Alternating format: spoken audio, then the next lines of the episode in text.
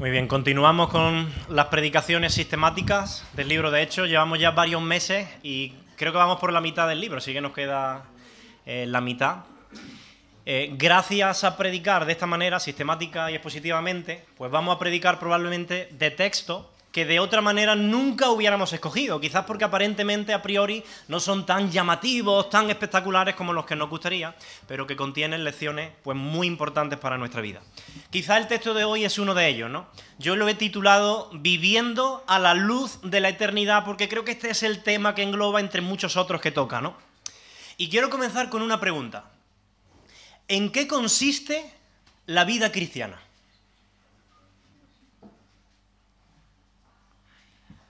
Ahora estoy dando la pista, ¿no? Si os pongo el título. Mira, la mayor parte de la sociedad considera que ir los domingos a la iglesia y haberse bautizado nos convierte automáticamente en cristianos, pero la realidad es que uno puede hacer estas cosas y no ser un verdadero cristiano. La vida cristiana real, auténtica, podría resumirse en las palabras del apóstol Pablo en Gálatas 2.20. Ya no vivo yo, Cristo vive en mí. Y lo que ahora vivo en la carne, es decir, en este cuerpo terrenal, lo vivo en la fe del Hijo de Dios, es decir, impulsado por mi fe en Jesús, el cual me amó y se entregó a sí mismo por mí. Ya no vivo yo significa que renunciamos a ser los dueños y señores de nuestra vida. ¿Y a quién cedemos ese derecho? A Cristo. Por eso dice, más Cristo vive en mí. Él pasa ahora a ser el único dueño y señor de mi vida, con todas las consecuencias que eso tiene. Por eso a continuación dice Pablo, lo que ahora vivo en la carne, es decir, los años de vida que Dios me permita tener en este cuerpo terrenal, yo los voy a vivir, los voy a invertir en honrar a aquel que me amó y se entregó a sí mismo por mí. Eso es fundamentalmente la vida cristiana. Ahora, yo sé que la mayoría de nosotros sabemos esto, hemos sido bien enseñados, pero la cosa es que no basta con saber esto. ¿De qué sirve saber algo o creer que algo es cierto si nuestro modo de vida no se corresponde con aquello que decimos creer? Mirad, muchas personas rechazan la fe cristiana no por encontrar fallas en su enseñanza, sino porque el testimonio de los que dicen ser cristianos a veces no se corresponde con lo que dicen creer. Cuando tú dices creer algo pero no vives de manera coherente con aquello que dices creer, de alguna manera tú estás desprestigiando la fe. No sé si os sonará eh, una frase de, o una frase de Mahatma Gandhi. Él dijo lo siguiente, me gusta tu Cristo, pero no me gustan tus cristianos. Y en otro lugar dijo, yo sería cristiano si no fuera por los mismos cristianos. Qué duro, ¿verdad? ¿Qué quería decir él con esto? Bueno, él simplemente quería decir que el testimonio de muchos cristianos juega en contra de la fe. Cuando tú dices creer algo, pero no vives de manera coherente con eso que dices creer, estás desprestigiando la fe. Y algunos, mira, algunos dicen, ay, llevo tanto tiempo orando para que fulanito o fulanita se convierta a Cristo y está bien, esto hay que hacerlo. Pero te pregunto, ¿estás viviendo tu fe delante de esa persona de manera coherente? Porque si tú no estás convencido de algo, o si eso de lo que dices estar convencido no está transformando tu vida, no puedes esperar que transforme la de otro. ¿Se entiende, no? Nadie te lo compra. Imagina, por ejemplo, un hombre muy, muy, muy, pero que muy obeso, muy obeso. Y te dice, mira, estoy vendiendo unas pastillas que son ideales para adelgazar, vamos, una maravilla. Yo las llevo tomando una semana, mire, con una pastilla al día te queda así, como yo. ¿Te convencería o no te convencería? Probablemente no, porque su mensaje no encaja, no es coherente con su vida. Y yo hoy, en el día de hoy, pues quiero retaros a que podamos vivir y podáis vivir vuestra vida en este cuerpo terrenal a la luz de la eternidad, a la luz de vuestra fe en Jesús, de modo que podamos decir con Pablo, ya no vivo yo, Cristo vive en mí. Y tenemos que situarnos un poco en contexto, recordar lo que han pasado en esta semana. Llevamos un par de semanas, si lo recordáis, siguiendo las pisadas del apóstol Pablo, en lo que se conoce como su primer viaje misionero. Pablo, acompañado de Bernabé, están visitando distintas ciudades de lo que hoy sería la actual Turquía. Ahí aparecen en la pantalla algunas de, de aquellas ciudades, ¿no? Es curioso, pero ellos están invirtiendo su tiempo, su dinero, sus recursos, su economía, sus energías en predicar el Evangelio. Ellos bien podrían dedicar todo ese esfuerzo y todo ese tiempo en unas largas y cómodas vacaciones con la familia. ¿O no es legítimo eso? Claro que sí. ¿Por qué ellos viven y actúan de esta manera? Bueno, recuerda lo que Pablo ha dicho. Ya no vivo yo, Cristo vive en mí. Así que su fe le lleva a vivir no en base a sus deseos personales, sino en base a lo que Cristo, quien ahora es su dueño y Señor, quiere que haga. Eso es cristianismo auténtico. Eso es vivir a la luz de la eternidad. Y él, viviendo a la luz de la eternidad, dijo, mira, la vida es muy corta. La eternidad es muy larga. Y yo voy a tener una eternidad para descansar, voy a tener una eternidad, una eternidad para deleitarme en mi Salvador, voy a tener una eternidad para disfrutar. Pero ahora, en esta corta vida, yo tengo que vivir y tengo que desgastarme para que otros puedan conocer la buena noticia de Jesucristo y puedan beneficiarse de la misma vida eterna de la que yo me he beneficiado. Así que con los ojos puestos en lo eterno, ellos hacen sus maletas, salen de, salen de su casa e inician su primer viaje misionero. Pero claro, si recordáis las semanas pasadas, este viaje misionero no está siendo nada fácil ni agradable. La semana pasada vimos cómo expulsaron a Pablo y a Bernabé, ¿recordáis de la ciudad de la que lo expulsaron? Más difícil, ¿no? Antioquía de Pisidia. Los expulsaron simplemente por predicar el Evangelio. Fueron perseguidos, tuvieron oposición y fueron expulsados. ¿Y entonces qué hicieron ellos? ¿Se fueron a sus casas? ¿Acaso dijeron, oye, esto de predicar el Evangelio es demasiado difícil, yo creo que no merece la pena invertir tanto tiempo, tanto esfuerzo, tantos recursos, si al final nos rechazan? Mejor invertimos en nuestro disfrute personal, que también es legítimo, la vida es muy corta y hay que disfrutarla. ¿Hicieron eso? Fijaos lo que dice que, hicieron en Hechos capítulo 14, el capítulo que hoy vamos a ver, en el versículo 1. Dice, aconteció en Iconio que entraron juntos en la sinagoga de los judíos y hablaron de tal manera que creyó una gran multitud de judíos y asimismo de griegos. Mira, cuando tú, cuando tú vives a la luz de la eternidad, las experiencias que tengas quizás no siempre son positivas. De hecho, recuerda que la semana pasada la experiencia que tuvieron en Hechos 13 fue muy negativa, fue frustrante. Pero cuando uno vive a la luz de la eternidad no se desanima aunque las consecuencias, aunque las circunstancias sean desfavorables. Por eso Pablo y Bernabé entran en Iconio, ven una sinagoga y lo primero que dicen, vamos allí a predicar el Evangelio, vamos a aprovechar cada oportunidad que Dios nos dé de hablar de quién es Jesús y de lo que Él ha hecho por nosotros. Eso es vivir a la luz de la eternidad. Eso no es vivir para nuestra comodidad ni para nuestra seguridad. Mira, aquellos que no tienen los ojos en lo eterno, pues probablemente hubieran dicho, sí, hombre, después de lo que nos pasó a nosotros en Antioquía, que tuvimos que salir por patas, con amenaza, ¿vamos a volver a entrar ahí? Ni de broma.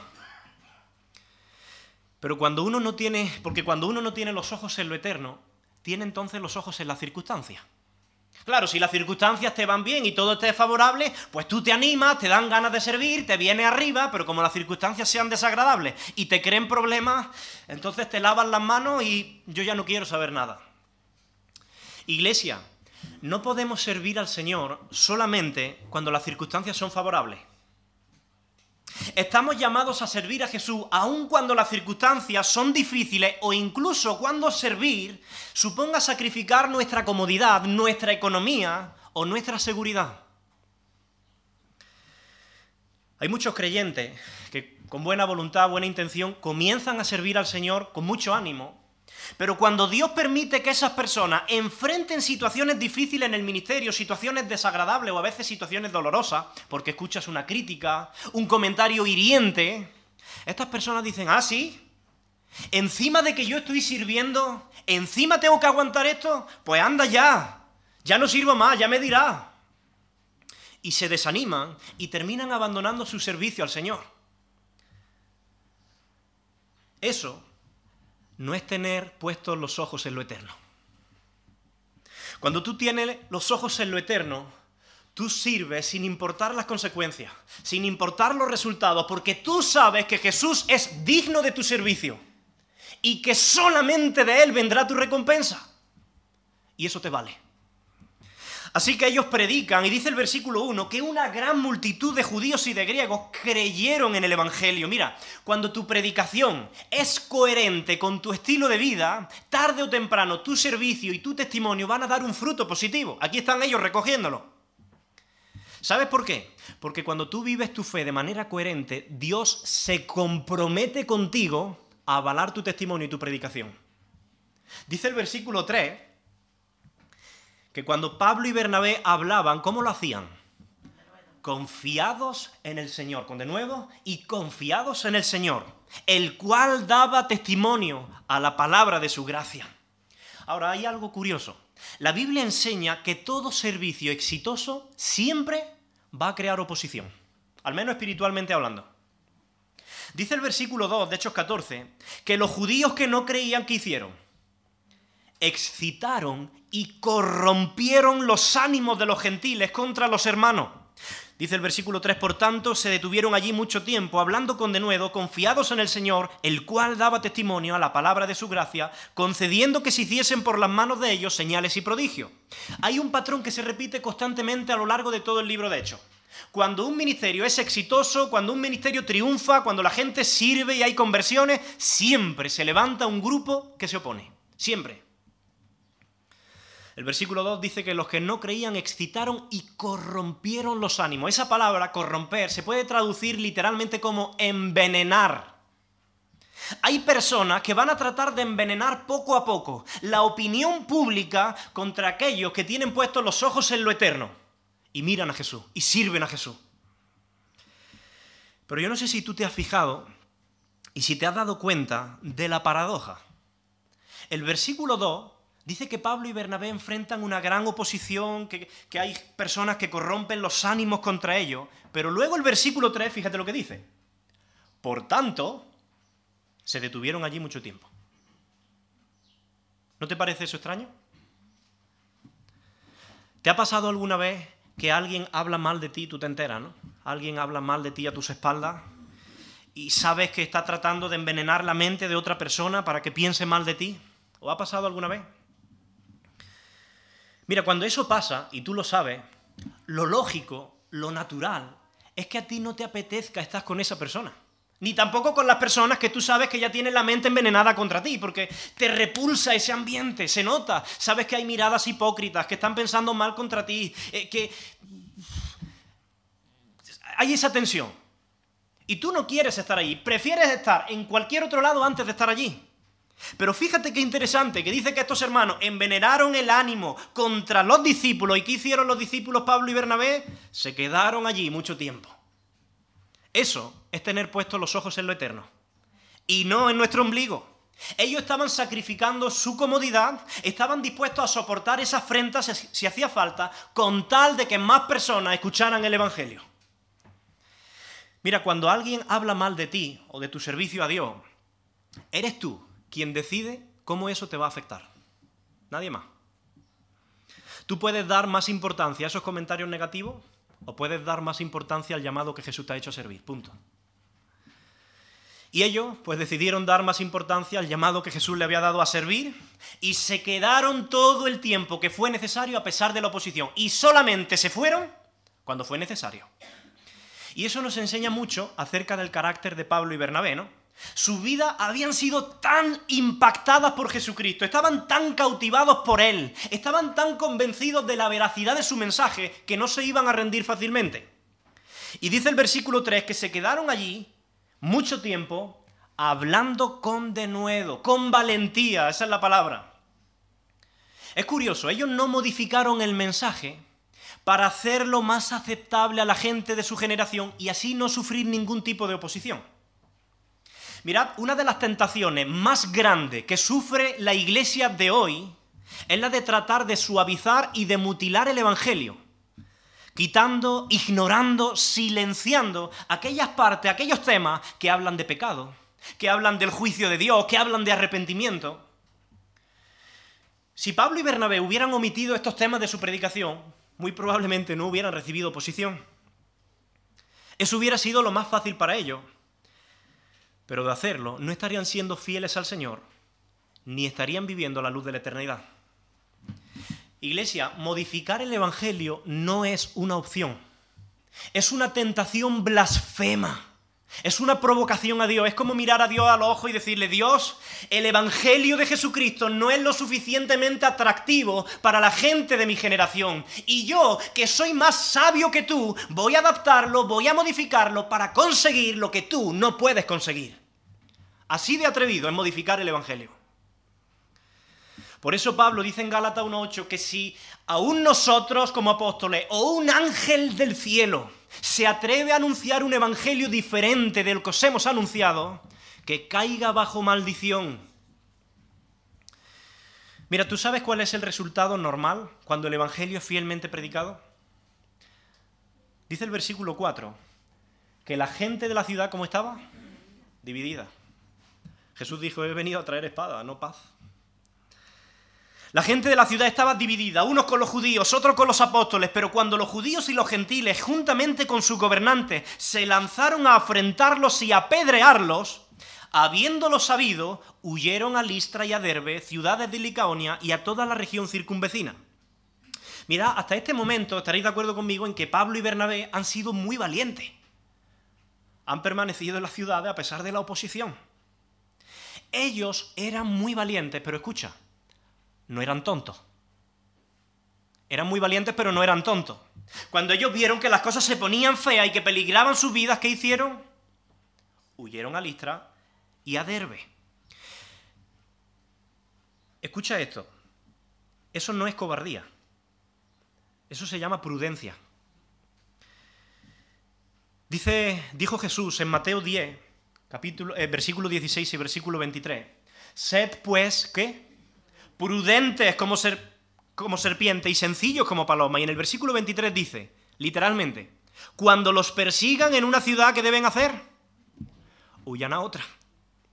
Cuando ellos vieron que quedándose en Iconio ya no iban a conseguir más nada espiritualmente, y además vieron peligrar su vida, dijeron, ahora sí, ahora es el momento de salir de aquí para seguir extendiendo el Evangelio en otras ciudades. Iglesia, a veces sí es verdad que necesitamos sabiduría para no confundir valentía con terquedad. Porque lo primero es una virtud, pero lo segundo es un problema de orgullo. Hay que pedir a Dios todos los días, Señor, dame sabiduría, para saber en qué situaciones, en qué conversaciones es mejor salir y retirarme y en cuáles es mejor permanecer y perseverar ahí. Señor, dame sabiduría. Y ellos actuaron muy sabiamente al salir de Listra, a salir, perdón, hacia Listra y hacia Derbe. Pero una vez más, después de esta mala experiencia que han tenido, que los querían apedrear, ellos no huyen diciendo, madre mía, casi nos matan otra vez. a la tercera va la vencida, así que yo ya no vuelvo a entrar a predicar en, ningún sitio más. Vamos a centrarnos en nosotros, vamos a disfrutar, que yo creo que ya hemos arriesgado bastante la vida, más que la mayoría de los cristianos. ¿Hicieron eso? Eso hubiera sido la reacción normal de cualquier persona. Pero recuerda lo que Pablo dijo.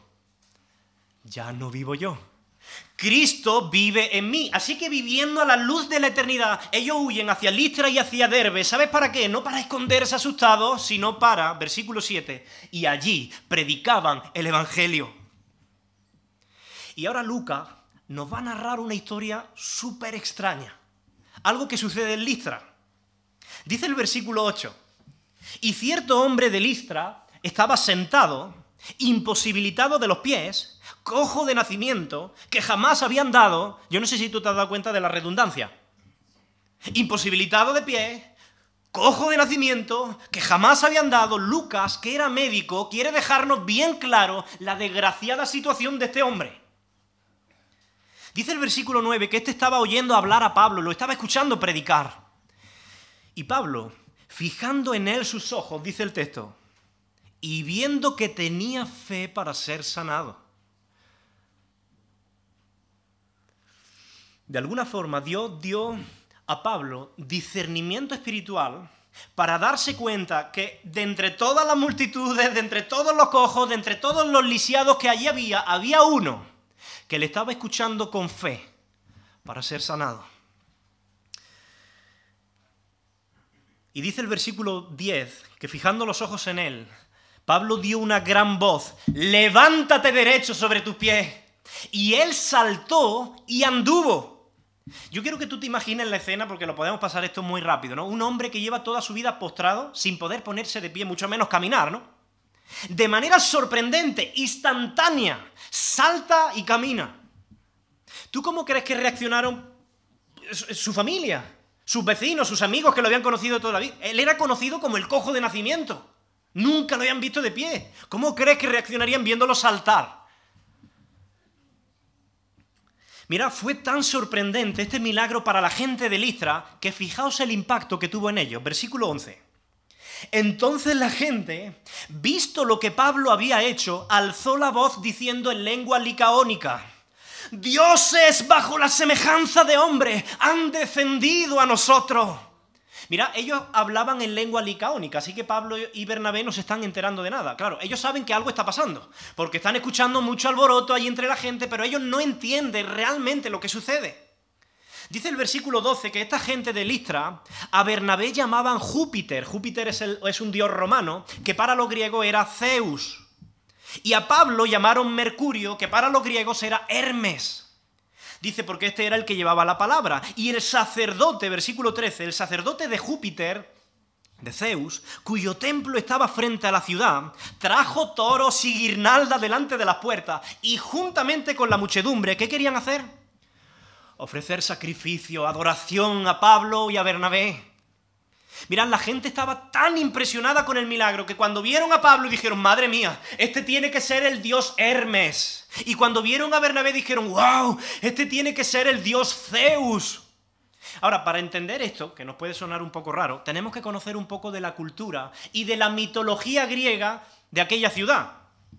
Mirad, había una tradición precisamente en Listra, donde está sucediendo esto, estos hechos, que fue registrada por un poeta romano llamado Ovidio, esto se, ha descubierto en descubrimiento arqueológico, que decía que los dioses Júpiter y Mercurio, o Zeus y Hermes, en cierta ocasión descendieron disfrazados de hombres, en forma de hombre, a la tierra.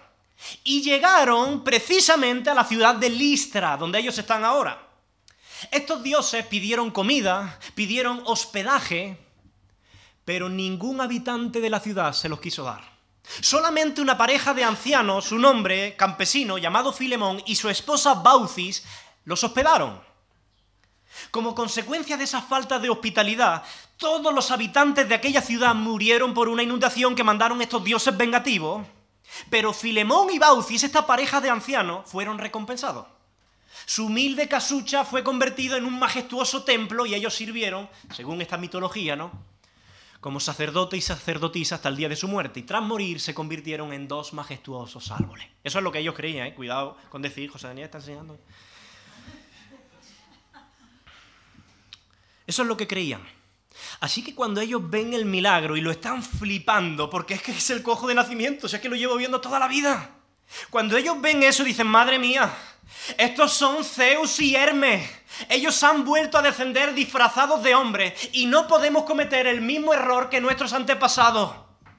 Así que empiezan a reconocer a Pablo y a Hermes como dioses y empiezan a rendirles honores. Incluso el sacerdote trae toro para ofrecerles sacrificio y llevar al pueblo en adoración.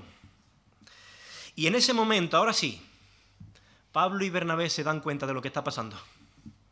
Ahora, aunque no entienden la lengua, lo han captado perfectamente. Y fijaos cuál fue la reacción. Versículo 14. Cuando lo oyeron los apóstoles Bernabé y Pablo, rasgaron su ropa, que es una expresión judía de horror, de repulsión ante una grave blasfemia. Y se lanzaron entre la multitud dando voces, parad, parad. Mira, yo quiero detenerme aquí, porque es probable que estemos leyendo esto y a ti esto te suene súper distante. Pero yo creo que esto encierra una enseñanza fundamental también para nuestro tiempo. Existe hoy una gran tendencia, no solamente en la sociedad secular, sino en el seno mismo de la Iglesia, a convertir en ídolos y en celebridades a ciertos pastores, a ciertos predicadores. Y tenemos que resistirnos con todas nuestras fuerzas a esto. Está bien que todos valoremos y honremos a todo cristiano, especialmente a aquellos que sirven al ministerio de una manera especial, vale, pero cuidado en exaltar sobremanera a esas personas. Cuidado con pensar que esas personas están más cerca de Dios. Cuidado con pensar que esas personas no pueden ser cuestionadas. Cuidado con que de alguna manera tú empieces a elevar a un lugar de idolatría en tu corazón a esas personas. El mismo apóstol Pablo y, eh, Pablo y Bernabé, después de hacer un milagro tan sorprendente como este, huyeron, huyeron de toda esa vanagloria.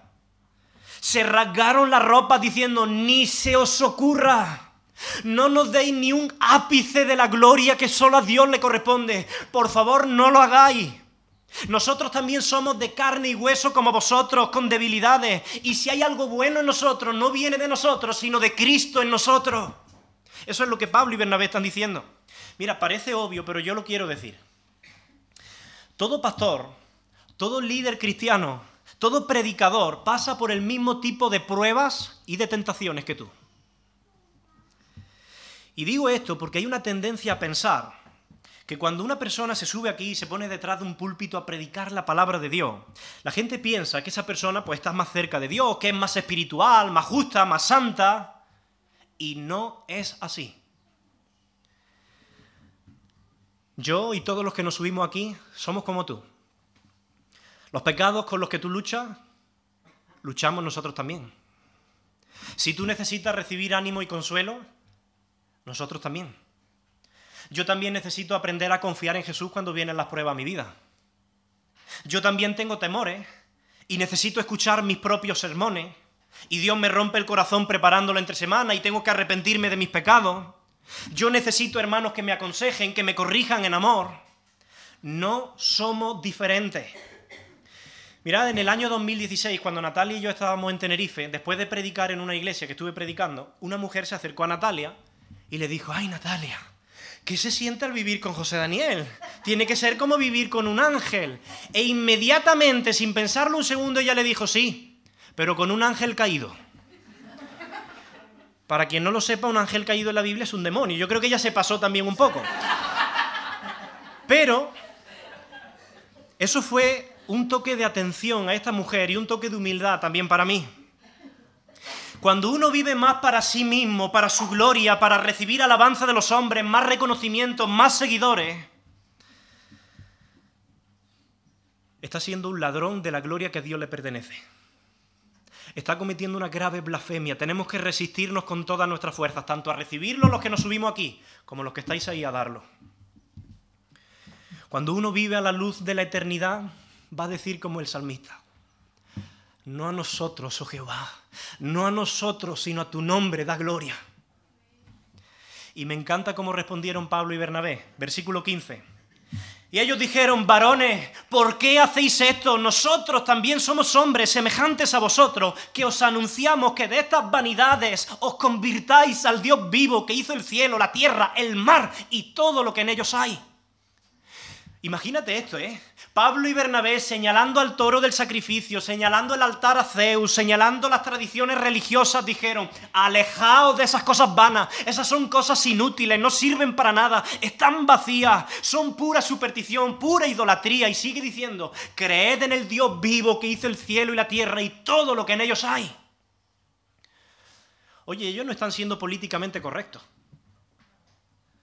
De alguna forma lo que le están diciendo a estas personas es, esa religión que vosotros profesáis es falsa, es pura superstición, no sirve para nada, no salva. A vosotros os parece que es una creencia correcta, pero su fin es camino de muerte porque no hay verdad en ella. Estoy seguro que hubiera sido mucho más cómodo quedarse callado. No llevarle la contraria, recibir un poquito el halago, gracias, gracias, muy simpático, ser un poco tolerante, dejando a estas personas permanecer en su ignorancia. Pero entonces ellos no estarían viviendo la luz de la eternidad. Te pregunto, ¿vas a dejar tú que estas personas se pierdan por la eternidad simplemente por no sacrificar tu comodidad temporal, tu seguridad temporal? Pablo y Bernabé no estaban dispuestos. Dice Proverbios 14, 12 que hay camino, que al hombre le parece derecho, pero que su fin es camino de muerte. Mira, la Biblia enseña que hay personas, habrá personas convencidas de que están en el camino correcto, en la creencia correcta y que son sinceras. pero que están sinceramente equivocadas. Y tu responsabilidad es decir, oye, Dios te está llamando a abandonar ese sistema de creencias vacío, porque es un sistema de creencias inútil, hueco, que no sirve para nada. No pongas tu confianza en esas cosas inútiles y ven en fe al único Dios vivo y verdadero. Eso es la conversión. Y el mensaje del Evangelio sigue siendo el mismo hoy. Tú que me escuchas, si no lo has hecho ya, necesitas arrepentirte de tus pecados. No sé cuáles son aquellas cosas vanas, inútiles, vacías que hay en tu vida en las que tú pones tu esperanza, tu confianza, tu seguridad, pero Dios te pide que te alejes. Y si no las conoces, Dios puede mostrarte cuáles son. Pero no te quedes ahí. Después de alejarte de eso, ven, pon tu confianza en el Dios verdadero. Por cierto, una curiosidad. Cuando estos misioneros entraban en la sinagoga judía, ellos predicaban usando el Antiguo Testamento. El Antiguo Testamento es lo que los teólogos llaman la revelación especial, o las escrituras son la revelación especial, ¿no? ¿Y por qué utilizaban en las sinagogas el Antiguo Testamento? Bueno, porque el público estaba acostumbrado, conocía ese material, conocía el Antiguo Testamento, estaban familiarizados. Pero ahora, Pablo y Bernabé están en la ciudad de Listra, donde son gentiles, una sociedad completamente pagana que no tiene ni idea de lo que es la Biblia ni el Antiguo Testamento. Y Pablo lo sabía, así que hizo Pablo. ¿Qué hizo? En lugar de predicarles con el Antiguo Testamento, les habló del Dios que hizo los cielos y la tierra, del Dios creador, de esa primera causa incausada que ha dado lugar a todo lo que existe. Pablo no está apelando a las escrituras, Pablo está apelando a la razón. Porque Dios no solamente nos habla a través de las escrituras, las cuales exigen el ejercicio de la fe. Dios también nos habla de una manera más limitada a través de la creación. Eso es lo que los teólogos llaman la revelación general. No sé si recordáis que el apóstol Pablo en Romanos 1, 19 y 20 dice que ellos, los incrédulos, conocen la verdad acerca de Dios. ¿Por qué? Porque Él se ha hecho evidente. ¿Y cómo se ha hecho evidente? Dice, pues desde la creación del mundo, todos han visto los cielos y la tierra. Por medio de todo lo que Dios hizo, ellos pueden ver a simple vista las cualidades invisibles de Dios, su eterno poder, su naturaleza divina. Así que no tienen ninguna excusa para no conocer a Dios. Mira, si alguna vez tú te has preguntado, ¿qué pasa con aquellas personas que nunca escucharon el Evangelio? Pablo está respondiendo, no tienen excusa. Porque Dios se ha revelado a sí mismo a través de lo creado. Si tú quieres conocer al Creador, mira la creación. Solamente mira a tu alrededor. Vivimos en un mundo donde las cosas tienen un evidente diseño. Y cuando tú ves un diseño en algo, generalmente tú no tienes ningún problema en reconocer que detrás de ese diseño hay una mente inteligente, un diseñador. Francisco Luis ha puesto antes ahí la guitarra. Mira, si yo tratara de convenceros de que esa guitarra lleva ahí desde la eternidad o de que se ha ido formando sin que nadie le hiciera simplemente con el paso de miles de millones de años a través de procesos puramente azarosos y casuales, probablemente tú pensarías de mí que estoy loco. Porque la complejidad y el evidente diseño de una guitarra requiere de un diseñador. Si tú miras un cuadro, tú sabes que detrás hay un pintor. Porque la complejidad y el diseño requieren un diseñador inteligente. Te pregunto, ¿Cuánto más complejo es el universo, el diseño del universo, las galaxias, el cuerpo humano, que una simple guitarra? Y si una guitarra, un reloj, un cuadro, necesita de una mente inteligente, ¿cuánto más la creación que conocemos? Mira la creación, eso es lo que Pablo está diciendo. Por cierto, como cristianos tenemos que aprender a hablar con las personas, no solo a través de la fe, sino también a través de la razón. Cuidado con divorciar la fe y la razón como si fueran cosas contrarias que están en oposición, porque ambas son un regalo de Dios. En la Biblia, la razón y la fe no compiten entre sí, sino que se abrazan. Nuestra fe, iglesia, debe ser una fe racional. Eso es lo que nos diferencia de otros tipos de fe. Y nuestra razón debe estar estimulada por la fe. Porque nosotros reconocemos que la razón humana es muy limitada y que hay una verdad que va más allá de lo empírico, de lo que vemos, de lo que palpamos. Y necesitamos la fe. Te pregunto, ¿sabrías tú, como Pablo y Bernabé, entablar este tipo de diálogos, de debates, de conversaciones que no parten desde las escrituras, sino desde la razón? ¿Sabría hacerlo? Debería. Al menos deberías esforzarte en ello. La palabra de Dios lo demanda. Fijaos lo que dice Primera de Pedro 3.15. Estad, ¿cuándo? Siempre preparados para presentar defensa. Eso sí, con mansedumbre y reverencia. No vayas por ahí diciendo, te vas al infierno porque no has creído. No, no, con mansedumbre y reverencia. Ante todo aquel que demande el qué? Razón, razón, razón de la esperanza que hay en vosotros. Hay razones para creer. Fijaos lo que dice en Hechos 14, 16, que Pablo continuó hablando con estos hombres de Listra y les dijo, en las edades pasadas él ha dejado a toda la gente andar en sus propios caminos. ¿Qué quiere decir esto? Bueno, en la antigüedad, cuando Dios todavía no había revelado toda su voluntad a través de los profetas y, esta voluntad no había sido puesta por escrito en las escrituras, pues la gente no sabía mucho acerca de Dios. Y de alguna manera esa ignorancia les llevaba a andar en sus propios caminos.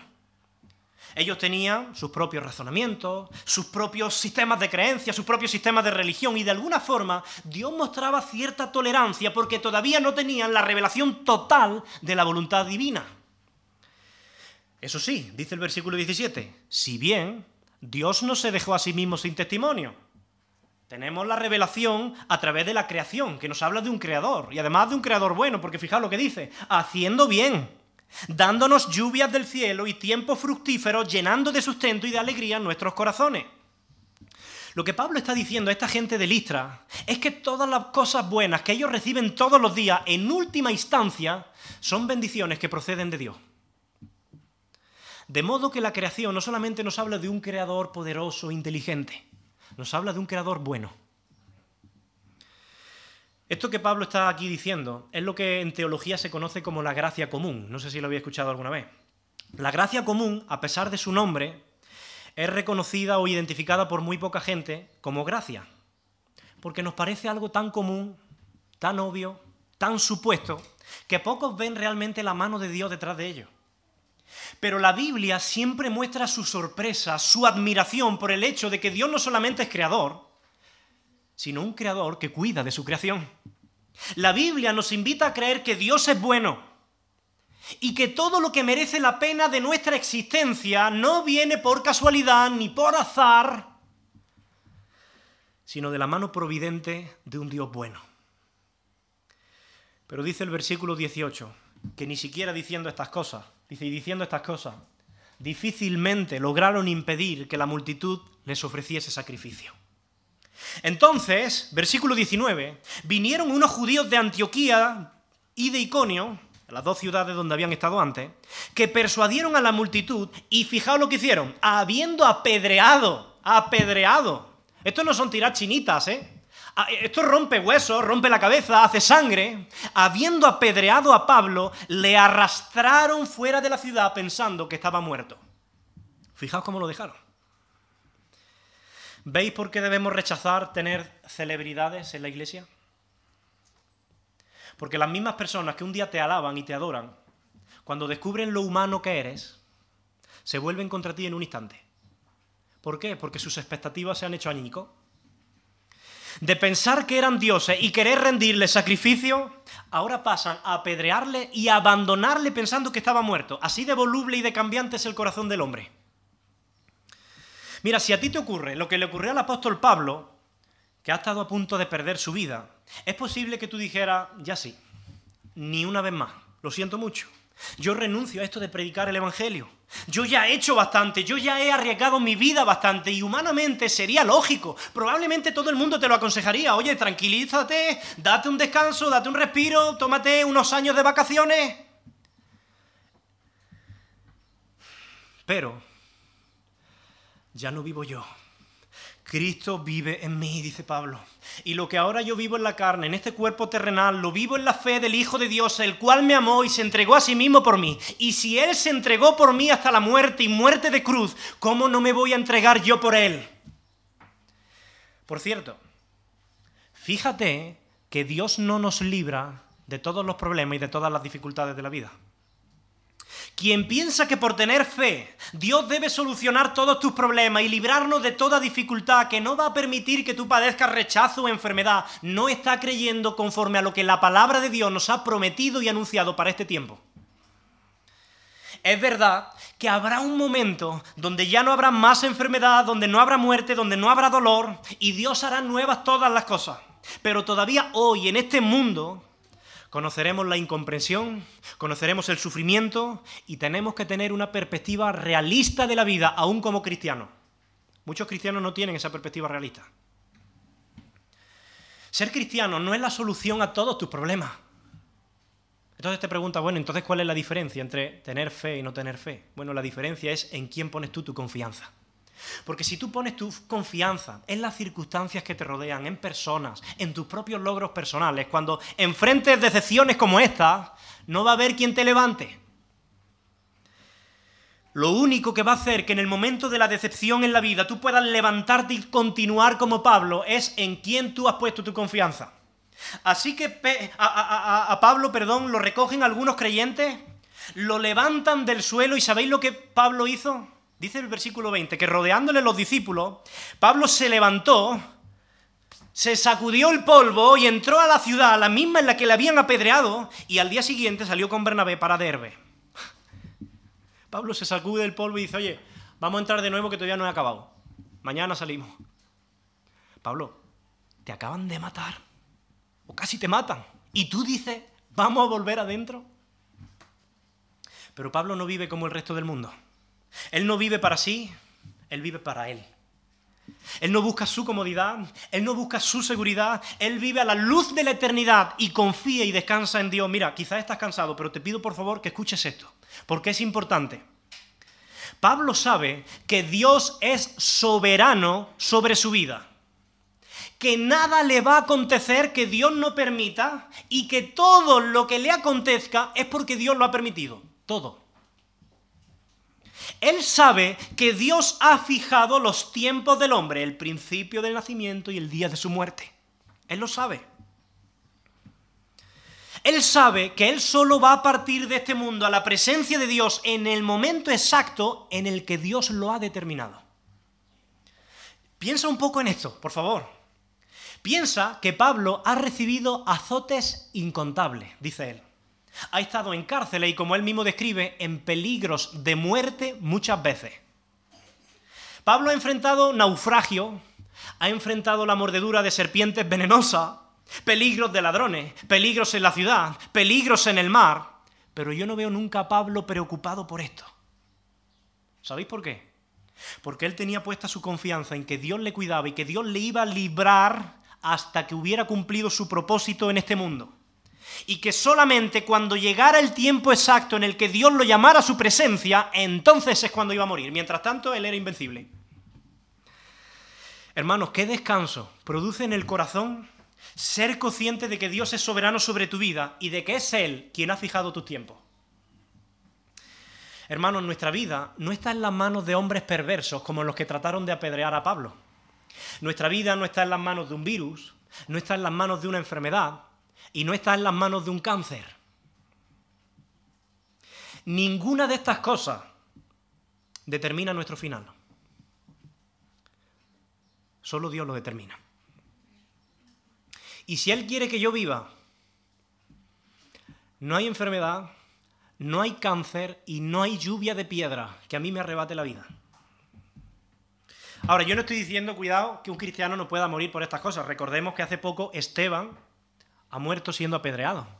Muchos cristianos han muerto a lo largo de la historia por una enfermedad, pero la enfermedad no es la causa, es el medio que Dios permite para llevarnos a su presencia cuando los tiempos que Él ha fijado se completan. ¿Me explico? La enfermedad no es la que tiene la última palabra, Dios tiene la última palabra. Y Pablo lo sabe, por eso se levanta, se sacude el polvo y vuelve a la ciudad a predicar. Eso es verdadera entrega, eso es cristianismo auténtico, eso es vivir a la luz de la eternidad.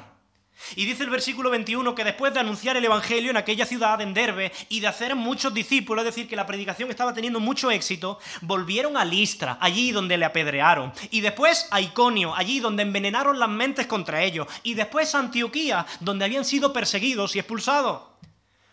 ¿Por qué hacen esto? Si eso es peligrosísimo, si han tratado de matarle. ¿Sabéis cuál es la razón? La razón la dice el versículo siguiente. Versículo 22. Ellos iban confirmando los ánimos de los discípulos los que habían creído, exhortándoles a que permaneciesen en la fe. Mirad, en aquellas ciudades donde ellos habían predicado, aunque habían recibido mucho rechazo y oposición, algunas personas creyeron. Y estas personas que habían creído necesitaban ser alentados, consolados, discipulados, y eso requiere tiempo, requiere de personas maduras que te enseñen la palabra de Dios. Y Pablo dice, mira, yo estoy dispuesto a volver allí. Aunque eso cueste eh, mi comodidad, aunque me cueste persecución, oposición, porque yo sé que mi vida está en las manos de Dios. Mirad, muchos de nosotros a veces tenemos que reconocerlo. Dejamos de hacer cosas por miedo. Miedo a lo que pensarán, miedo a las consecuencias que tendré. Y el miedo nos marca el camino a seguir.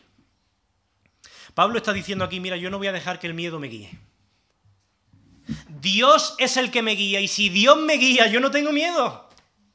Y dice el versículo 22 que ellos animaban a los discípulos y les decían a los discípulos, eh, a los creyentes, es necesario, necesario que a través de muchas tribulaciones entremos en el reino de Dios.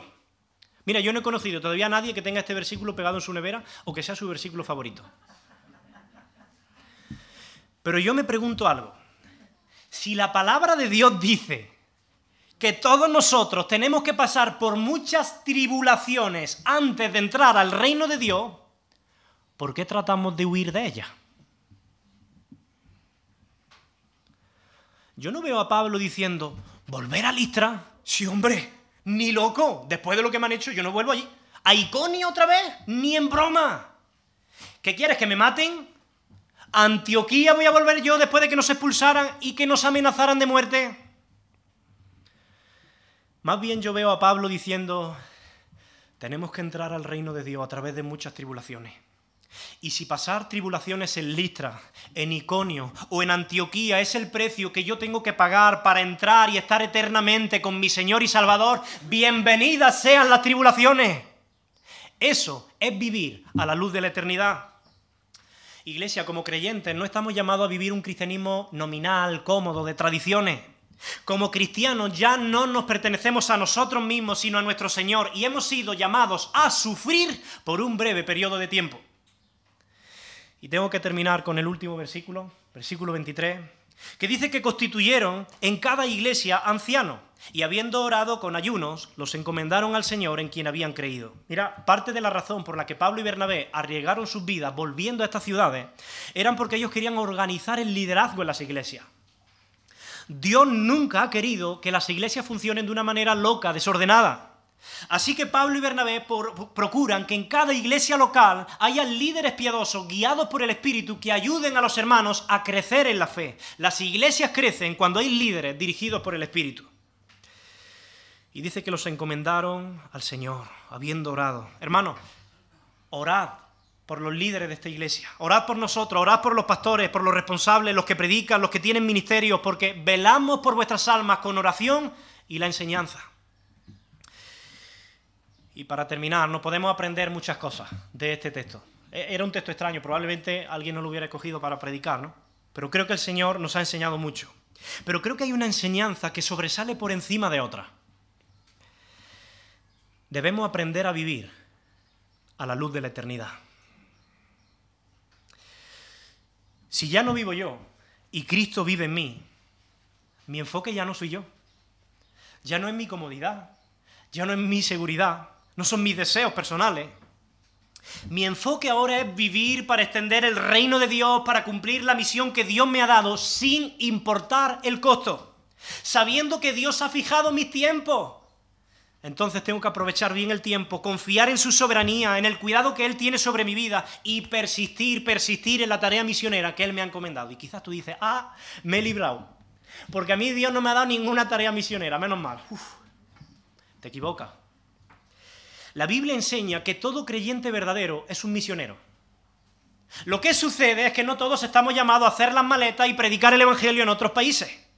Pero Dios sí te llama a participar de la gran comisión en aquellos lugares donde tú pasas la mayor parte de tu tiempo con gente no creyente. ¿Es en tu trabajo? Bueno, pues ese es tu lugar de misión.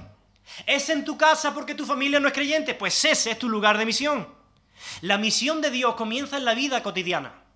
Y entender esto, esto da propósito, da sentido a nuestra vida.